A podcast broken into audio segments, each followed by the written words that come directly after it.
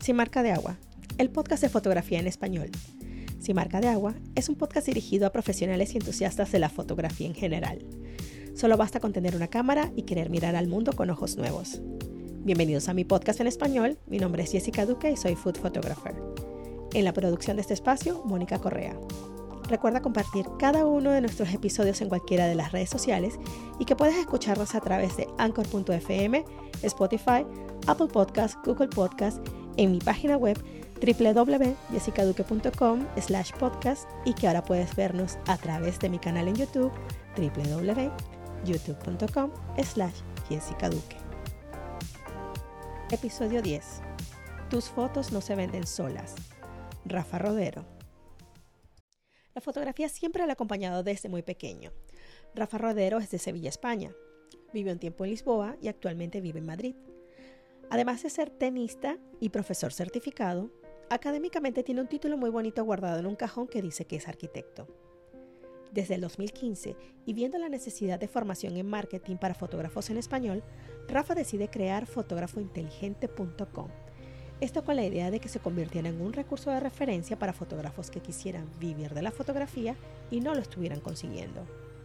Actualmente es consultor, formador, autor y ponente especializado en marketing, ventas y gestión de negocios para fotógrafos. En 2020 publica su primer libro, Tus fotos no se venden solas, una guía práctica con estrategias y consejos para vivir de la fotografía hoy en día. Bienvenido a Sin Marca de Agua Podcast, Rafa Rodeo.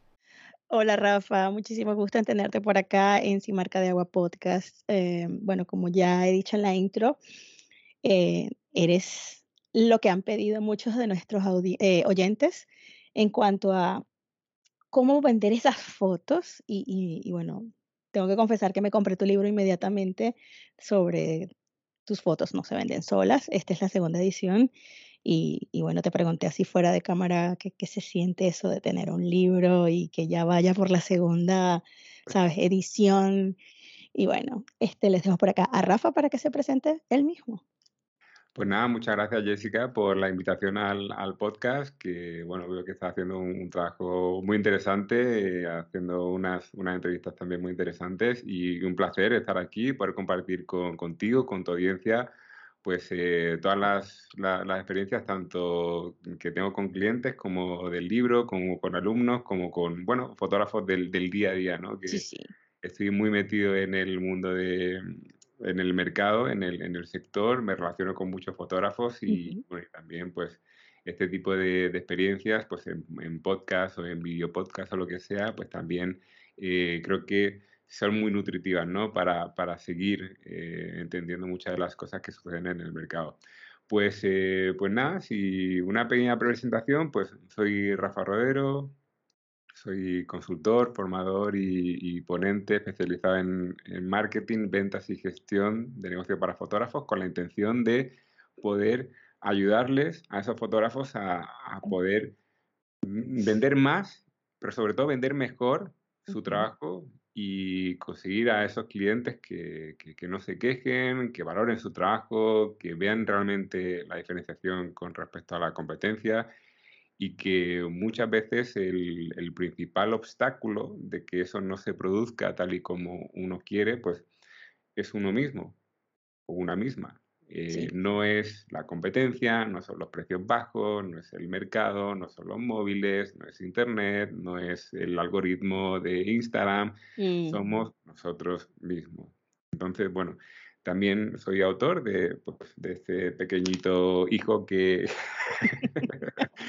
que, nació, que nació hace un par de, un año y medio, en, en julio del 2020, y pues bueno, con la con la buena acogida que tuvo, que en noviembre del mismo año pues ya surgió la segunda edición y bueno, pues ya ha ayudado a, más de 3.000 fotógrafos en su camino eh, y yo estoy muy contento también con la repercusión que ha tenido.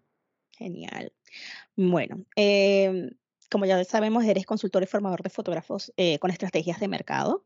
Y bueno, antes de ser fotógrafo, eres arquitecto, ¿cierto? Por ahí estuve leyendo en tu bio y bueno, quería preguntarte, ¿qué, o sea, la arquitectura aportó amor por la fotografía? ¿Cómo fue eso? Bueno, pues realmente, eh, digamos que yo caí un poco en las, en las garras de, de, la sociedad, ¿no? De, de, este esquema tan estructurado que tienen para todo ser humano que, que, dice, pues no, tienes que ir al, al, al, colegio, al instituto, a la universidad, bueno, y, con, y con en plena pubertad casi, con 17 años, te hacen decidir lo que quieres ser o lo que te quieres dedicar para el resto de tu vida, porque pues en, en, en, esa época pues todavía existían los llamados trabajos para toda la vida. Ah, Cosa que, bueno, es normal que se considerara así porque ha funcionado hasta hace precisamente la generación pasada. O sea, mi padre, por ejemplo, sí que ha tenido un trabajo de toda la vida. Eh, se acaba de jubilar y, y, ha conseguido pues, empezar y terminar en, en, el mismo trabajo, ¿no? Pero las cosas han cambiado y creo que el sistema educativo que tenemos pues, eh, está desfasado pues, por, porque no ha conseguido incorporar todo lo que tenemos, ¿no? Mm. Y bueno, pues yo fui un, uno de esos eh, de esas personas que cayó en esas redes, ¿no? Eh, ¿Por qué? Porque si no hacías la universidad con 18 años o te tirabas un año sabático o, no tenías claro, pues eras un fracasado, ¿no? Eras un, un, un, nini de ni, ni, estudia ni trabaja, ni, ¿por qué no? Haces lo que hace todo el mundo, ¿no? Entonces, bueno, pues yo elegí arquitectura, pues mira, te lo digo porque uno, a mí se me daba bien el dibujo técnico, se, me daba bien, eh, bueno, he sido muy visual siempre y pues como no había ninguna ninguna asignatura de fotografía, cosa que no hay, pues el dibujo técnico era una de las cosas más parecidas. ¿no? A mí siempre la foto me ha gustado, yo he siempre ido con cámara desde pequeñito, pues desde la escuela, hacer fotos a, los, a, los, a los compañeros, a los lugares, a todo. He siempre he ido en mi familia también, en, en vacaciones también. Y bueno, elegí eso porque un profesor pues me dijo que se me daba bien esto. Bueno, de hecho saqué matrícula de honor en dibujo técnico y, y, me metí allí. Pero no era que me llamara mucho la atención, era lo que, lo que menos me podía costar hacer o lo que de, la oferta que había, claro, lo que más eh, podía llamarme la atención, ¿no? ¿Qué pasa? Que, bueno, ya eh, terminando la carrera, pues, eh, bueno, a mí me dijeron cuando entré que era una de las mm, carreras con más salidas. ¿Qué pasa? Que no vieron llegar la crisis del 2008, que era oh. justamente cuando yo estaba saliendo, plena crisis del ladrillo, sal como arquitecto y ahora, ¿qué haces? Pues nada, te comes un poquito la, la frustración, la tristeza y, y te dan ganas de, tirarle un ladrillo visto a la cabeza del, de aquel profesor que te dijo que era una de las caras con más salida, ¿y ahora qué? ¿Y ahora qué? ¿no? Te dan ganas de preguntarle. Y bueno, pues, pues como todos han, muchos han tenido que hacer también en esta crisis de, del 2020, pues eh, me tuve que reinventar. ¿Qué pasa? Que la reinvención duró pues desde prácticamente 2008 hasta pues 2015 que se dice, se dice pronto, 2008-2015, pero son siete años, de pura incertidumbre de decir, ¿qué hago? Bueno, pues yo lo que hice fue, me fui a, conseguí una beca de, de práctica en empresa, todavía en arquitectura, como terminé la carrera, pues en 2012 emigré a Lisboa y allí pues me sirvió mm, para aprender mejor portugués, para aprender mejor inglés, para eh, liberarme un poco de muchas cosas que tenía en mi pequeña ciudad y que no conocía, pues crecí mucho, no solamente profesional, sino personalmente. Y allí nació, eh, cuando me liberé de todo eso, fue cuando yo quise emprender, cuando, cuando surgió realmente pues esta, esta faceta mía, ¿no? Como emprendedor y queriendo aunar eh, la fotografía que siempre me había gustado con una nueva pasión que era el marketing, pues vi que no había nada prácticamente en español. En 2014, cuando se fue fraguando ese proyecto, y en 2000, el 1 de enero del 2015 nació Fotógrafo Inteligente. Que Fotógrafo Inteligente pues es una, un reclamo a no hagan las cosas de forma más, con más esfuerzo, sino de, de, forma más inteligente. Y yo una pregunta que siempre, siempre, siempre hago en todas conferencias, en, mis cursos y demás, es ¿cuánto crees que es el porcentaje de éxito dentro de un negocio de fotografía al que le tienes que dedicar en el marketing y las ventas. Y mucha gente me dice, pues 50, el 60, el 70, el 80%. Si no es más del 50%, que después al final te das cuenta que mm, cuando trabajas como fotógrafo estás muy poquito tiempo haciendo fotos y mucho tiempo eh, intentando captar a esos clientes para, para, poder conseguir esas fotos, ¿no? Entonces, claro, yo esto lo, lo, traslado o lo extrapolo a lo que, a, ese modelo, ¿no? De, eh, si tú tuvieras un examen del 0 al 10 y ese 50, 60 o 70% de que fuera un módulo 7 puntos fuera marketing, ventas y gestión, ¿no le ibas a dedicar un poquito de cariño? Porque es que por más que, por más buena que sea tu foto, técnica y creativamente, no ibas a aprobar nunca el examen. Entonces, yo me dedico un poco pues a incentivar a los fotógrafos a que abracen esa parte de marketing para que sus negocios vayan bien. Me parece que tienes toda la razón. Y, te digo porque cuando decido lanzarme como fotógrafa independiente, ah, ya yo, no quiero trabajar más de 9 a 5 y resulta ser que estoy trabajando casi que, sabes, toda la jornada completa y más y, y lo que me veo es más que todo mercadeando mis fotos en vez de hacer fotos. Entonces, no es que, ah, que 50, 50 y 50%, tanto marketing, 50%, no. Yo creo que soy un 95% marketing y apenas un 5% fotografía. Al principio, sí, cuando no tenía las ideas tan claras, estaba todo el tiempo tratando de producir buen material, buenas fotos y creo que a todo el mundo le pasa lo mismo. Y tú crees que eso es lo que se va a vender y que se va a vender solo. Solamente porque, ajá, lo pusiste en Instagram y, y ya mágicamente van a llegar todos los likes y los clientes. No, tienes toda la razón. Bueno, te, tenemos acá porque eh, la audiencia, eh, Julieta Krishak, te nominó y quiere hacerte unas preguntas acerca del futuro de la fotografía, más que todo porque se está yendo todo hacia el video. Y, bueno, ella quiere preguntarte si TikTok podría ser una red para fotógrafos y si deberíamos prestarle más atención. Bueno, eh, Ahora Instagram se ha denominado también como una, plataforma principalmente de vídeo, cuando siempre había sido denominada una, plataforma eh, principalmente o mayoritariamente fotos, ¿no? Creo que todos evolucionamos, todos eh, las plataformas evolucionan, eh, nosotros tenemos que evolucionar, el negocio evoluciona, los hábitos de consumo de los clientes evolucionan, entonces creo que sería una, mala consecuencia el que no nos permitamos el lujo de poder evolucionar también junto a esto. De hecho, el otro día fue muy, muy curioso que pues, justamente en otra entrevista me, me dijeron, dice, era de videógrafo, la persona que me entrevistaba, y me dice, pero es que claro, ahora nosotros eh, tenemos tenemos eh, una, desventaja porque si eh, Instagram es principalmente foto, ¿cómo nosotros hacemos para competir contra eso? Y le digo, chico, digo que es que no eres vendedor de tornillos, digo, es que estás vendiendo vídeo, que es lo que están beneficiando más ahora mismo las plataformas. ¿Cómo que es un contra? es que tienes algo muy a favor de lo que ahora mismo se está planteando. O sea, eh, fíjate, cuando lo tienes enfrente y, lo, ves como una excusa. Eso es lo que yo digo, el, no tener esa apertura de mente.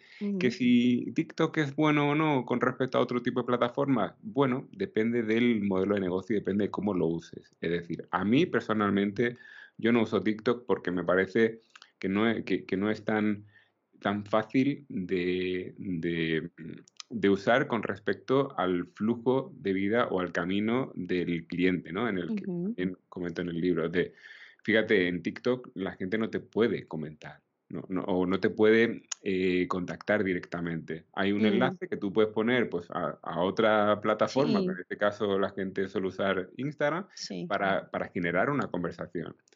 Si tú no generas conversación o si no haces un vídeo con una muy buena llamada a acción al final, que normalmente no beneficia a este tipo de plataformas, el que eh, los saques de la plataforma, pues claro, eh, tenemos que pensar si eso realmente es bueno eh, hacia, hacia nuestro flujo de trabajo, ¿no? A mí Instagram me gusta mucho porque a una muchas buenas características y se puede hacer muchas buenas prácticas de marketing dentro de la plataforma sin necesidad de tener eh, web, aunque yo lo recomiendo, o sin necesidad de depender de otras plataformas. Es que hay gente que dice que cuando no tiene un website, ah, pero puedes irte a mi Instagram, pero Instagram no es un, eh, no es un website, no es un portafolio, en mi opinión. Eh, es una, es como un puente para enseñar algo que tú haces, pero ahí yo, por ejemplo, yo no coloco todos mis trabajos, yo no publico, por ejemplo, los trabajos que hago para mis clientes. Y también siento que hay como que una, ¿cómo decírtelo? Hay cierta fobia a no perderse algo y entonces tú piensas que tienes que estar en todas las redes sociales. Entonces, el, FOMO que le llaman, el Fear of Missing Out. Y yo no sé, a veces pienso que TikTok no, a mí no me resulta, porque primero no lo entiendo. Eh, y lo que acabas de decir es bien cierto. Para poderte contactar, pues nada, hay que irse a, a, tu Instagram, que es lo que tienes allí linkeado, que es lo que te deja colocar en este caso. Pero bueno, y lo que estoy viendo el comportamiento ahorita de Instagram es, que lo que te muestra ahora es video y hay un gran golpe emocional con varios colegas que, he tratado. A mí de verdad eso me da muy igual, pero ahora todo el mundo está saltando video, todo el mundo está haciendo, eh, no tanto behind the scenes, porque por ejemplo yo, yo hacía behind the scenes desde hace como dos años que lanzaron los reels y dije, ah, bueno, esto es una buena plataforma para, para enseñar lo que hago sin que me estén preguntando tanto y, ¿sabes? Simplifica la conversación en cierta forma, pero ahora todo el mundo está así como que ya no recibo los mismos likes porque ahora coloco una foto bien producida, ahora qué tengo que hacer, tengo que hacer video y ahora todo el mundo está desesperado haciendo video. En fin, de todas maneras, vamos a tener una conversación pronto con una psicóloga de una terapista de conducta que nos va a ayudar a, ¿sabes?, a, a simplificar eso, a sabes, como que no tienes que estar en todas partes, no tienes por qué validar, eh, validarte como fotógrafo de acuerdo a los likes o, a los views y, todo ese tipo de cosas. O sea, yo conozco fotógrafos y, de vieja escuela que son, por ejemplo, mis mentores, eh, fotógrafos ingleses que si acaso tendrán 2.000, 3.000 seguidores, pero eso no los valida como fotógrafos, ya la industria los conoce, se han hecho un camino, están allí porque, bueno, sabes, hay que tener cierta presencia en las redes sociales. Sí, sí, al final, pues tú, tú decides. Si es que no, no hay que estar en, en todos sitios, sino el, el que te funcione, pues bien. De hecho, ahora nos tenemos que replantear cuáles son esos sitios, ¿no? Porque, bueno, hace poquito, pues Instagram dijo que, bueno, Mark eh, dijo que como tenía muchos problemas con el tema de la privacidad en Europa, a lo mejor desaparecía Instagram y Facebook en Europa. Entonces, imagínate el, el cataclismo sí, es, el problema de colocar todos los huevos en una misma canasta, por ejemplo. Entonces, como que cuando se cae Instagram y quién sobrevive normalmente, pues Twitter, ahí está muerto de risa y todo el mundo en, en su pleno jaleo a ver cómo resuelve la situación. Pero bueno, ahora Rafa, sabes que me da mucha curiosidad y bueno, quería hablarlo contigo porque mm, hablemos de las colaboraciones en, en las redes sociales. Y por ejemplo, te cuento sobre mi experiencia el año pasado. Yo hice una foto sobre un cóctel porque estábamos casualmente en la celebración del Negroni. Y yo no lo hice ni siquiera con la intención de, ah, porque estamos, no, dije, me provocó porque estaba en ese mood de, de querer hacer fotografía de tragos, estoy, me, me, gusta, es una nueva obsesión que tengo. Y bueno, se me ocurre eh, etiquetar a Campari y bueno, esta marca ve la foto, obviamente, y me escribe por el privado algo así como que te lo voy a leer textualmente porque lo traduje al español. Hola, nos encanta tu imagen. Con tu permiso nos gustaría compartir esta foto en nuestra cuenta con crédito para ti y por supuesto, si estás interesado, confírmame que tienes más de 21 años. Por favor, envíame el archivo en alta resolución y por este correo electrónico, me mandan el correo electrónico. Salud.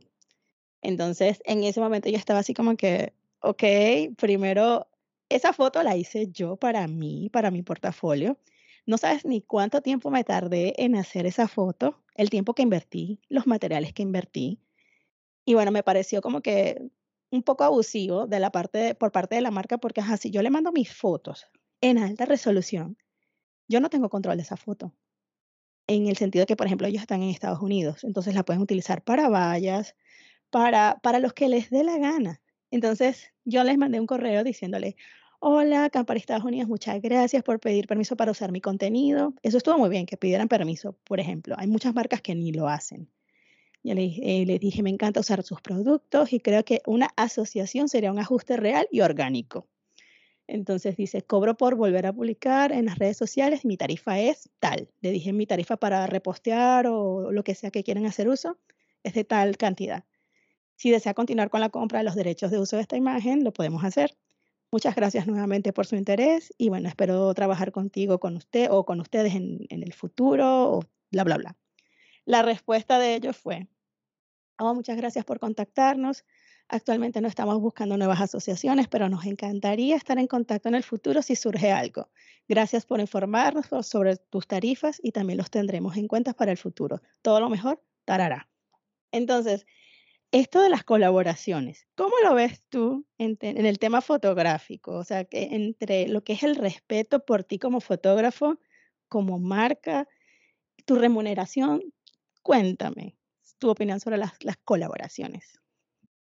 Yo eh, asociaría una palabra a todas y cada una de las colaboraciones, que es estrategia.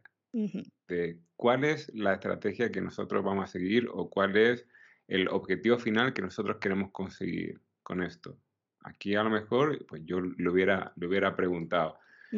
eh, ¿Las quieres en alta resolución? Entonces no las quieres para redes sociales. ¿Cuál va a ser el, cuál va a ser el uso que le vais a dar? Por ejemplo, yo una primera pregunta que le hubiera hecho hubiera sido esa, para ver cuál iba a ser la repercusión y, y, cómo iba yo a controlar que realmente ellos me mencionaran en todos los sitios donde, uh-huh. donde fuera publicado, ¿no? Y si eso me compensa o si eso me convence, pues a lo mejor yo muy gustosamente puedo cederle esa foto bajo contrato y si en algún momento no se cumple ese contrato, ya puedo yo tomar las, las condiciones legales, por ejemplo. Pero así yo me aseguro que esa visibilidad asociada a una marca importante, pues se cumpla. ¿Te parece que actúe de mala manera? Yo... Me, me, me, me, parece que no, no actuaste de mala manera. A lo mejor te faltó ese paso previo de intentar entender qué era lo que quería realmente la marca. No, porque tú poniéndole el precio, sí, podemos colaborar, a lo mejor ellos te dijeron, no estamos buscando colaboración. Vale, ¿qué, qué estáis buscando? Porque a lo mejor yo puedo hacer algo más por, por vosotros. Uh -huh. Y a lo mejor esta a lo mejor me compensa esta visibilidad que me podéis decir. ¿Qué, ¿Qué, tenéis pensado? Decime, no, no intentes eh, mm, poner en, en, su mente otras uh -huh. opciones que a lo mejor no han planteado, porque a lo mejor, oye, para, a lo mejor quieren, eh, te, te, compensa mucho más la repercusión o a nivel de marca incluso, el asociarte con una, con una marca y, y ponerla, tenerla en tu portfolio. Con, la, con incluso, yo que sé, un testimonio de ellos. Okay. Eh, mira, este es el mensaje que me, que me mandaron. Y a partir de ahí, pues podría, podría generar una, una bonita relación de, de, de, colaboración después. Una vez que eso ha funcionado, que, oye, si ha funcionado, pues te piden más fotos, etcétera, etcétera, etcétera, ¿vale? O sea que creo que una microconversación sin suponer cosas uh -huh. podría ser una, una muy buena primera aproximación para ver el desenlace que eso va a dar, porque es que a lo mejor eh, hay desenlaces que, que, ni tú ni yo mm, podemos entender. Imagínate que te dicen, oye, pues es que si nos das esto, eh, próximamente vamos a ir a España a hacer una campaña y te podemos contratar. Ya. Yeah. Por ejemplo, o a, o a Holanda, o yo, yo qué sé, imagínate. Pero uh -huh. eso tú no lo sabes porque ellos no te lo han dicho y, y no estaban buscando a corto plazo una, una colaboración, ¿no? Pero uh -huh. creo que esto una, un amigo me lo dice, intenta no suponer nada, no, no, okay. no sesgar, no, no, te, no, no sesgues el, el, tu opinión o tu conocimiento sobre eso, dice, porque te pueden ofrecer cosas que eh, sean incluso mucho mejores de lo que tú te imaginas simplemente preguntando. Bueno, de eso se trata este, este episodio, porque son errores comunes. Son errores comunes y, y por ejemplo, lo, lo, que te digo sobre, sobre esta experiencia es porque el año pasado tuvo demasiadas eh, requests de, de, colaboraciones y ya ya estaba hasta, hasta aquí. Alguien me dijo en alguna oportunidad, tienes que tomar una colaboración de esas. Así te ofrezcan solamente los productos, no importa si no te paguen, porque eso te va a dar visibilidad. Ok, eso está muy bien. La primera, la segunda, la tercera, pero ya llega un momento en que, sabes, mi familia y, y mis gastos no se cubren con productos. Eso es lo que quiero decirte. Entonces estaba viendo así como que Ya, pero a veces estas marcas se benefician tanto del fotógrafo y, por ejemplo, yo trabajo con otra marca que no voy a mencionar, pero ellos me dicen, mira, nosotros estamos acostumbrados a trabajar con agencias, siempre, al 100%, pero estamos viendo que nos resulta mejor trabajar con, eh, con fotógrafos independientes, porque les da mucho, le da mucha más rienda suelta a la creatividad. Entonces yo acepté trabajar con esta marca a modo de colaboración, colaboración, perdón, y ellos me dijeron, para el año que viene, o sea, para este 2022, te tenemos en cuenta porque esto va a cambiar quiero invitarte a mi primer curso de fotografía de comida dentro de la plataforma de John Education. Allí te voy a enseñar las bases para convertirte en un excelente fotógrafo de alimentos. Hablaremos de la importancia del food styling, hablaremos del equipo fotográfico necesario y un conjunto de trucos que he ido recolectando a lo largo de mi carrera. Este curso consta de 13 capítulos y más de 6 horas de contenido teórico práctico y va a estar incluido en tu membresía de John. Así que desde hoy podrás acceder al primer capítulo y cada semana encontrarás un nuevo episodio para que tengas tiempo de poner en práctica los conocimientos adquiridos. Además que si usas mi código de descuento Jessica Y S C A vas a tener menos 30 euros en tu suscripción anual. Así que aún más económica la inscripción para poder disfrutar de todo contenido que tiene John Education en su academia. Así que apúrate que esta promoción no te la puedes perder. Entonces, bueno, hay que entonces tomar en cuenta este tipo, todos estos tips que nos acabas de dar y bueno, no suponer, eso está muy bien. De los cuatro acuerdos, no supongas, o algo así dice. Sí, lo, que, lo que también puede, puede ayudar es, no, fíjate que muchas veces lo que comentamos fuera de, fuera de micro, ¿no? El, el marketing de la esperanza. Muchas veces esperamos, esperamos, esperamos a que marcas nos ofrezcan algo cuando nosotros somos los que tenemos que ofrecer algo a marcas, no a lo mejor que estén muy posicionadas, pero oye, vamos a ofrecer, ¿por qué no ofrecemos nosotros colaboraciones con marcas que nos permitan después eh, hilar con un trabajo remunerado, por ejemplo? Vamos a ofrecer la posibilidad de que confíen en nuestro trabajo primero para después poder contratarnos que pasa es que yo pienso que el mundo se ha deformado un poco con esto de los influencers. Entonces, las marcas esperan, y bueno, porque me ha pasado con marcas que he trabajado, que yo les vengo con una propuesta clara de marketing, mira, esto es lo que va a pasar, esto es lo que vamos a hacer, estos son los números, lo que, lo que se espera. Y ellos dicen, oye, qué bueno es trabajar contigo, porque o sea, tú, me, tú me estás diciendo qué es lo que va a pasar, qué es lo que, que, ofreces a cambio, eh, a cambio de lo que vamos a hacer, el intercambio, lo que sea y mucha gente se nos acerca así como que dame, dame, dame.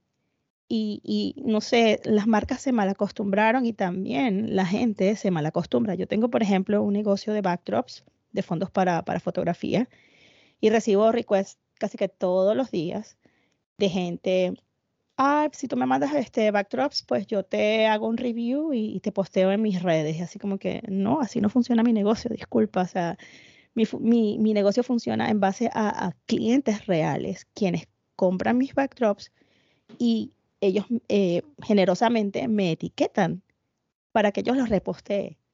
Pero no funciona de otra manera. No me gusta ese tipo de, de marketing. Sí, es que hay, pues como todo, no hay mm, buen marketing ni mal marketing. Lo que no tenemos que hacer es tomar como base el que una colaboración pues sea siempre la que estamos acostumbrados a recibir, como por ejemplo son marcas grandes que como no tienen nada que perder, pues lanzar la caña a, a 10, 20, 50 fotógrafos y de esos 50 pues 40 le dicen que sí. Entonces, claro, pues como tienen más que sobre, se aprovechan de su posición de poder pues no tienen problemas. Ahora, eh, ¿por qué no somos también proactivos? Somos emprendedores, que es que nacemos, nacemos o nos, levantamos todos los días desempleados. Tenemos que salir a buscar clientes. Sí. Si, si, si, no buscas estos clientes o si simplemente esperas a, a, que en tu bandeja de entrada o en tu DM de Instagram aparezca una bonita colaboración de estas que a lo mejor te da frutos dentro de seis meses, dentro de un año o nunca, entonces estamos muy mal encaminados, por no decir palabrotas. Eso. Ahora, en cuanto a presupuestos, que, eres especialista en esto, eh, cómo optimizarlos, aplicar técnicas de marketing a la hora de presupuestar. Por ejemplo, un cliente tiene una reunión conmigo y me dice, bueno, mándame cuál es tu fee, cuál es tu, tu rate.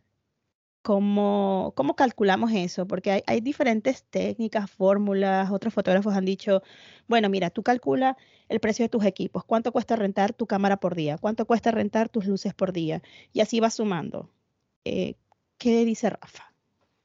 Sí, bueno, en el, en el libro, por ejemplo, comento mm, que hay tres formas, ¿no? De poner el precio, que una es la, la, fácil pero la más inexacta, que es eh, normalmente cuando empiezas, ah, yo empiezo, voy a ver un poquito lo que, voy a hacer un pequeño estudio de mercado, ver los fotógrafos que hay por la zona que ofrecen más o menos lo mismo que yo, como yo estoy empezando, pues a ver, hago una media, si con suerte consigo tener las tarifas o me hago pasar por un cliente, pues como la media más o menos es esto, yo lo pongo un... ¿En serio? yo, lo, pongo un poquito más barato y así pues me aseguro el que por precio pues me puedan contactar a mí. Eso ahí, mira, tú no sabes si, si haces eso, eh, te podría funcionar a corto plazo, pero es que eh, no sabes si realmente el fotógrafo de al lado en el que te está pasando está siendo rentable o no, que muchas veces mm. no lo sabe. El otro día ya a mí me, explotó la cabeza cuando recibo una solicitud de alguien que quería trabajar conmigo en consultoría, le hice unas preguntas y la conclusión es que ella me dice, es que mm, a mí mi negocio va bien. Ella me dice, mi negocio va bien. Dice, pero no sé cuánto cobré el año pasado. y yo, ¿cómo? que tu negocio va bien, no, no sabes si va bien o no, o si va mal. No, debe estar por en torno a no sé cuánto al mes, pero yo no, no, no, te, no te lo sé decir exactamente. Digo, y pues entonces no sabes si tu negocio va bien o no. O sea, el tener dinero en el banco no es, no es un, indicativo de que tu negocio vaya bien. Digo, porque después hay otras muchas cosas. Es que puedes estar siendo mm, poco rentable y, tú crees que, ah, no, pues como yo puedo pagar todo, me va bien. Pues, oye, ahí vamos a detectar. Entonces, ¿qué tendríamos que hacer? ¿O cuál sería lo mínimo que yo recomiendo? hacer eh, efectivamente pues un cálculo de, todo lo que eh, gastas, inviertes al año. Venga, todos los gastos, todos los equipos. Los equipos son eh, una amortización pues a, a 4 o 5 años. Pues si la cámara te cuesta 4.000 euros y lo hacemos a 4 años, pues todo lo que hagas o todo lo que te vayan a contratar tus clientes durante el año, pues tienes que repercutirlo en las diferentes sesiones. Si son 1.000 euros y tienes 100 sesiones, pues tendrás que repercutir esos 10 euros más por el, la cámara en concepto de la amortización en esos cuatro años, por ejemplo, ¿no? Y ahí vas sumando cosas, cosas, cosas, tu tiempo hora, tus objetivos financieros, lo que tú quieres cobrar a final de mes, tus vacaciones, etcétera, etcétera, etcétera, etcétera. O sea, es un cálculo complejo, ¿no? Después, una vez que eso ya lo tenemos más o menos eh, controlado, pasamos al siguiente escalón, ¿no? Que es el del el precio según el, el valor percibido. Por ejemplo, cuando a lo mejor somos únicos, hacemos una cosa que no hace nadie más en la ciudad, pues eh, estamos aportando un valor diferencial que esto no, no, es una regla matemática con respecto a mis gastos, porque es que ya estoy aportando un valor extra a esos clientes. Entonces, esto se paga. Esto normalmente pues, eh, se, podría, se podría entender cuando un fotógrafo tiene un premio reconocido internacional, pues eso hace que su caché de alguna manera aumente. Este es el valor, ¿no? El, producto es el mismo, pero el valor que le está dando el mercado a ese producto ha subido. Entonces, esto lo tienen que entender también los clientes, ¿no? Sí. Pero eh, esto por una parte sería como la, forma de, de plantear los precios.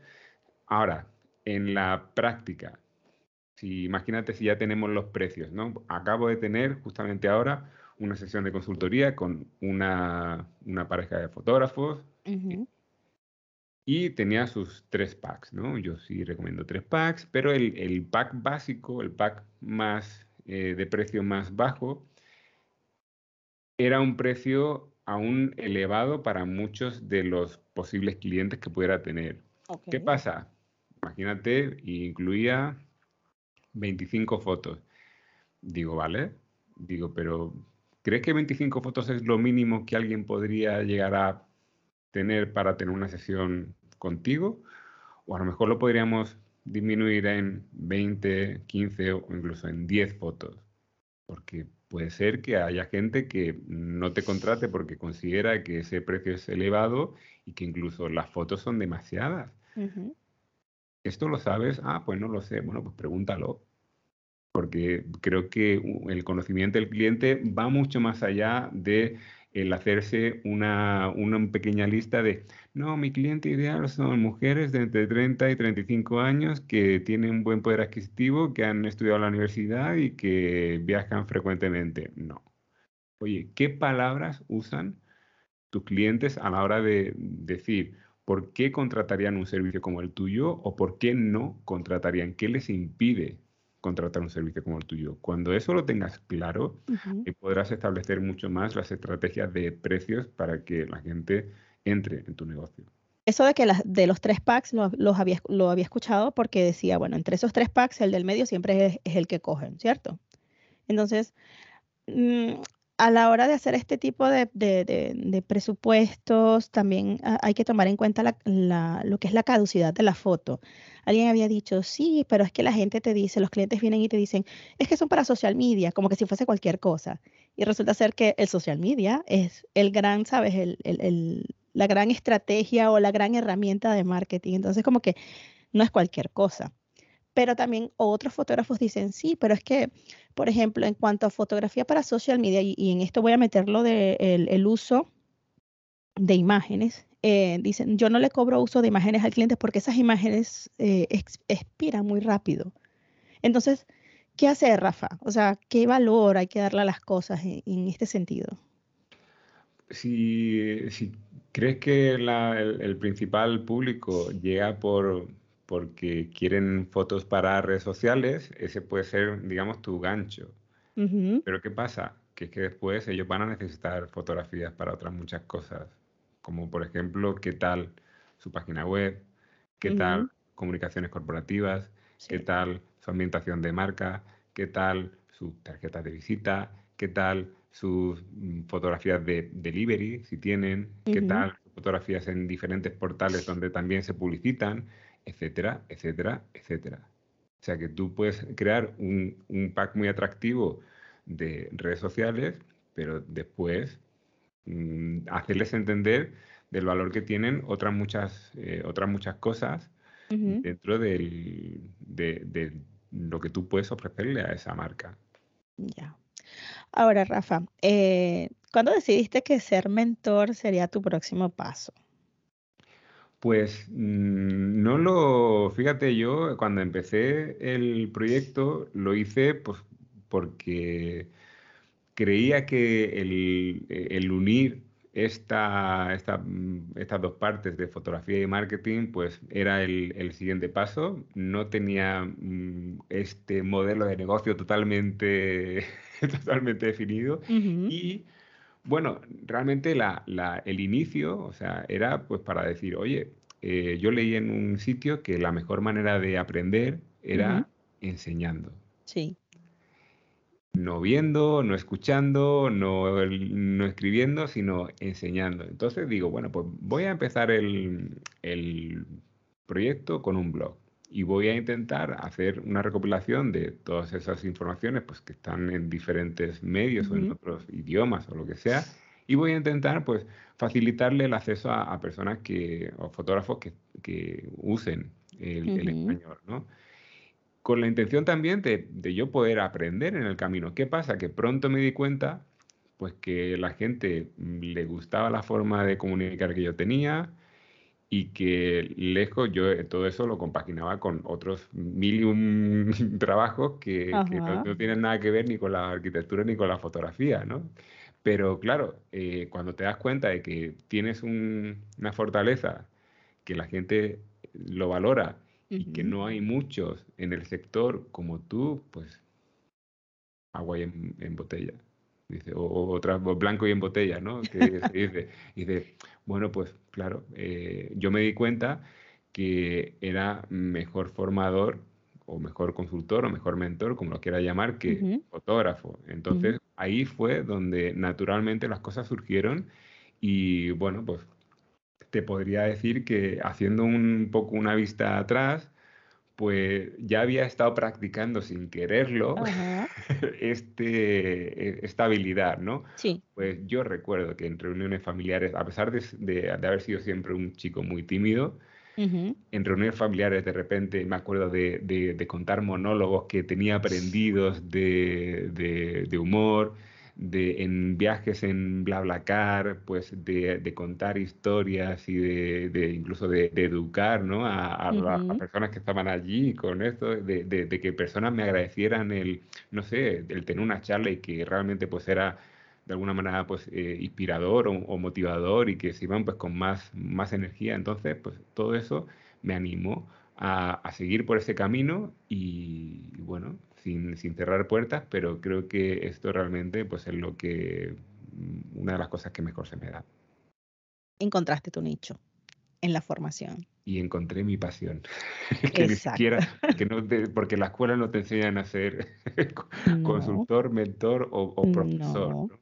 No, para nada. Yo salí de diseñador gráfico porque ese es mi, mi verdadero background y a ti no te dicen qué es lo que va a pasar después no te dicen nada. O sea, yo recuerdo que los dos últimos semestres de la carrera fue sentada a, frente al ordenador aprendiendo Photoshop y todo esto, y yo pensaba que al principio de la carrera eso iba a ser así, pero no, es al final, porque al principio te enseñan cómo vas haciendo los colores de gotita a gotita.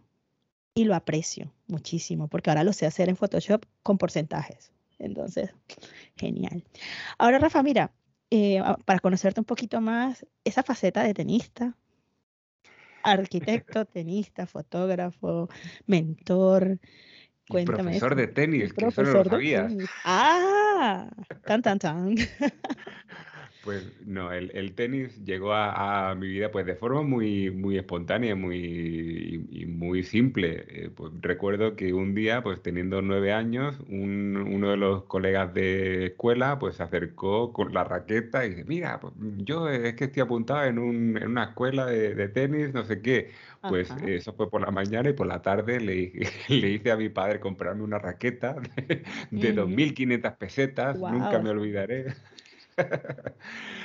y, por la tarde ya pues fui a, ese tenis y me gustó, me gustó mucho. O sea, yo siempre pues, pues, he practicado baloncesto, voleibol, fútbol no mucho, aunque también he jugado un poquito, pero el tenis ha sido siempre el que me ha, el que me ha apasionado. Entonces, pues nada, eh, lo, he, lo, he, seguido, lo continúo haciendo hasta hoy, o sea, hace una semana pues estuve jugando también, o sea que que bien, porque me mantiene en forma y creo que es un deporte muy bonito también y, que puedes llevarlo también en el tiempo eh, y es fácil también de coger pues, a, alguien para que pueda jugar contigo, ¿no?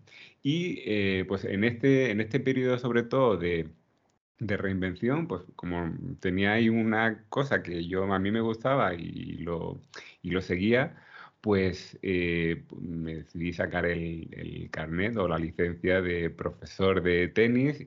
Lo, lo ejecuté durante, algún, durante un par de ocasiones en un par de clubes. Estuve entrenando a chicos pues de entre 3 y 12 años y, bueno, y ya después pues lo dejé porque ya vinieron otros derroteros, ¿no? Pero, pero sí, el tenis ha sido una de mis pasiones, lo, sigue siendo. Eh, mi mayor ídolo, a pesar de ser español, pues es Federer, eh, porque me enamoré locamente de su juego en, en, Wimbledon del 2003, antes de que lo ganara. y, bueno, y lo sigo practicando a día de hoy. Qué bueno. Me encanta esto de que de conocer los hobbies y esas aficiones de, de, todos los profesionales de la fotografía. Y bueno, para cerrar, ¿cuál es ese mantra no negociable con el que se tiene que acostar y despertar un fotógrafo según Rafa? Difícil pregunta. Mm. interesante pregunta. Pues yo creo que uno de los principales, de los principales mantras es eh, trabaja, trabaja de forma inteligente, eh, intenta aportar todo el valor posible a tus clientes, da mucho, porque en ese, en ese afán de, dar, de ofrecer, de, regalar incluso a veces, pues yo creo mucho en el, en el karma y cuanto más das, más vas a recibir. Y da igual que recibas en, dinero, en, colaboraciones, en, en, en, gracias, pero cuanto más estés dispuesto de forma, pues, mm, de forma genuina a ayudar a tu público, ayudar a tu audiencia, creo que van a ir surgiendo las oportunidades. Eso sí, tienes que estar como muy, con los ojos muy abiertos porque a veces las oportunidades pasan muy despacito y en silencio por al lado tuya. Entonces, os recomiendo el, estar muy atentos y el pensar estratégicamente cómo poder aprovechar cada una de esas oportunidades. Qué bueno, Rafa. ¿Tienes alguna, em, algún curso que nos quieras eh, promocionar, alguna ponencia, algo que venga por allí contigo?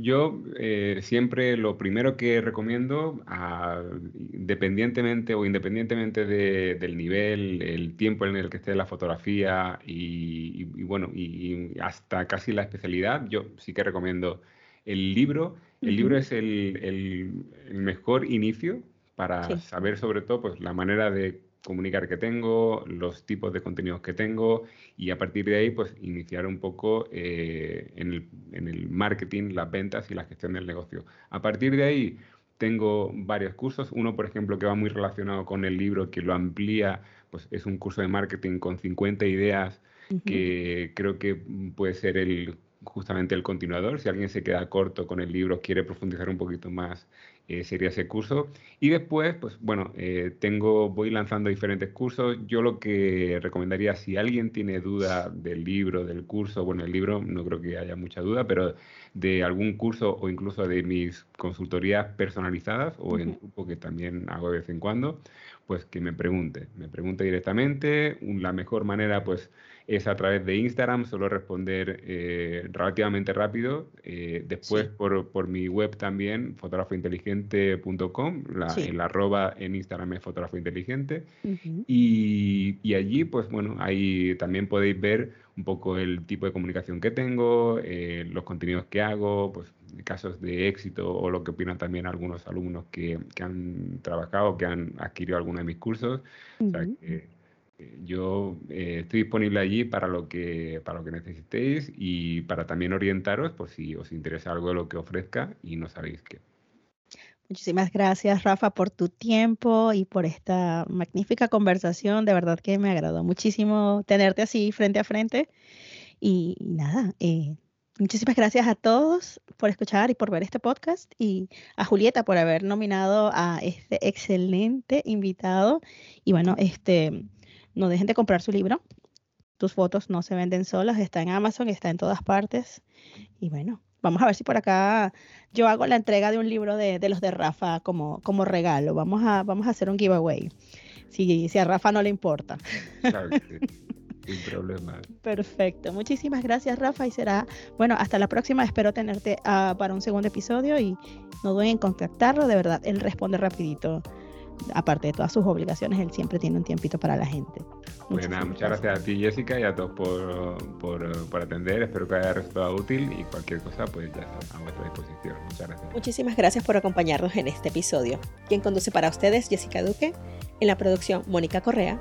Recuerda que puedes compartir nuestros episodios en cualquiera de las redes sociales y que puedes escucharnos a través de anchor.fm, Spotify, Apple Podcast, Google Podcast, en mi página web jessicaduque.com slash podcast y que puedes vernos ahora a través de YouTube en mi canal www.youtube.com slash jessicaduque. Será hasta el próximo.